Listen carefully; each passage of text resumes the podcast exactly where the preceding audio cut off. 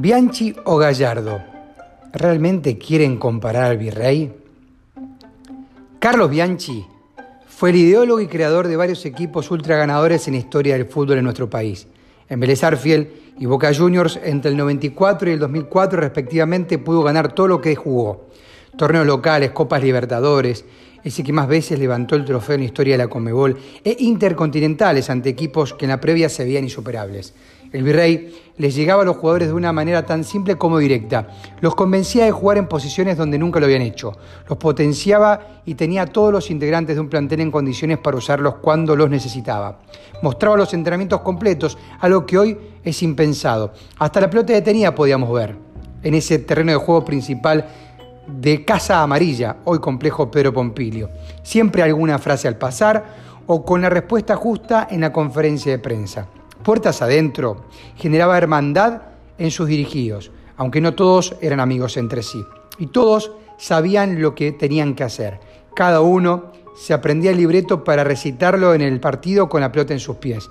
Cuando entraban a la cancha eran 11 leones hambrientos que se le animaban a cualquiera. Por todo esto, Bianchi consiguió tanto en nuestro fútbol como en el sudamericano. La Copa Libertadores 2000, dos décadas se cumplió, marcó un antes y un después en la historia de la institución Ceneice por varios motivos. Uno de ellos fue volver a conseguirla después de 22 años. Otro fue porque durante todo el torneo no pudo contar con Mauricio Serna y casi que tampoco con Martín Palermo, quien volvió con River en los cuartos de final para convertir ese gol en muletas y luego jugar la revancha con Palmeiras en la final, en el Morumbí, San Pablo. Mientras tanto, se las arregló en la mitad de la cancha con Marchand, Gustavo Barros Esqueloto, Cristian Traverso y Sebastián Bataglia, entre otros.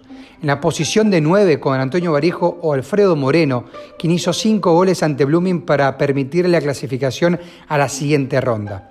Además, el rival al que enfrentó en esa recordada final ante Palmeiras, se cumplieron 20 años, era el campeón de la edición 99 y tenía un equipazo.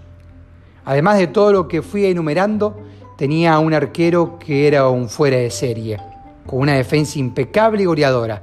Córdoba Ibarra, Bermúdez Samuel y Arrobarrena salían de memoria para colaborar con las líneas desde atrás. El Vasco fue el que hizo los dos goles en el partido de ida en la bombonera para el 2 a 2.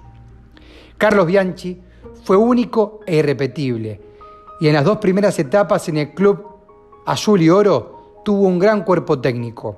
Por eso, cuando Juan Román Riquelme habló sobre él, también lo hizo sobre sus colaboradores, en el que Julio Santela se destacaba por su gran preparación física en los futbolistas y también por el manejo de grupo que tenía. Con Carlos Isquia como ladero, como después con Toti Beglio, entre otros, para estar en cada detalle. Es por eso que no se le escapaba nada y estaba muy bien rodeado. Era un adelantado y Riquelme, a quien lo trató casi como un hijo, se lo agradece siempre.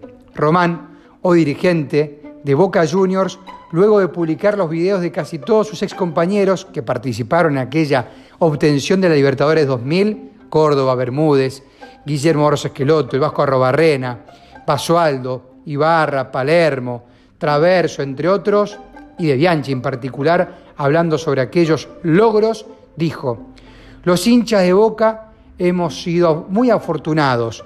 En el año 98 llegó nuestro entrenador, quien junto a su cuerpo técnico nos enseñó a competir, nos convenció que podíamos ser los mejores, quien ha hecho que los hinchas de Boca creamos que ganar la Copa Libertadores resultaba muy fácil. Él fue el culpable de todo. Fuimos afortunados de tenerlo como entrenador. Quiero mandarles un beso muy grande a todo su cuerpo técnico y a todo el plantel que teníamos, que era maravilloso. Les mando saludos a todos los hinchas de Boca. Felicidades, como se despedía Bianchi. Chau, chau.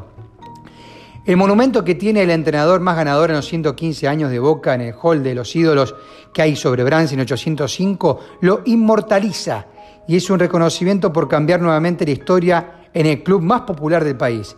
Marcó una era con letras de oro.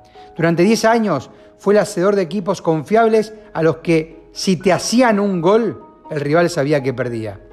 Prohibido olvidarlo y faltarle respeto desde el chiquitaje tribunero con la frase mal repetida, ganaba por penales, porque el pelado, como le decían cariñosamente sus íntimos, hizo que Vélez Arfiel en la década del 90, en aquel 94, y Boca, desde el 2000 hasta el 2004, conocieran la gloria eterna al vencer en sus respectivas intercontinentales al Milan dos veces, 94 y 2003, como al Real Madrid en el 2000, que eran dos potencias mundiales por tener a los más destacados jugadores de esos años.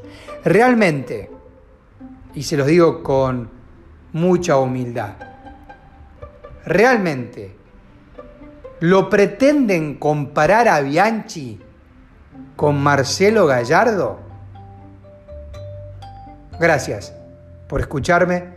Soy Tato Aguilera, periodista de Teis Sports, Radio Mitre, La Redón de la Plata y Radio Late. Los lunes hacemos Boca Late de 22 a 0.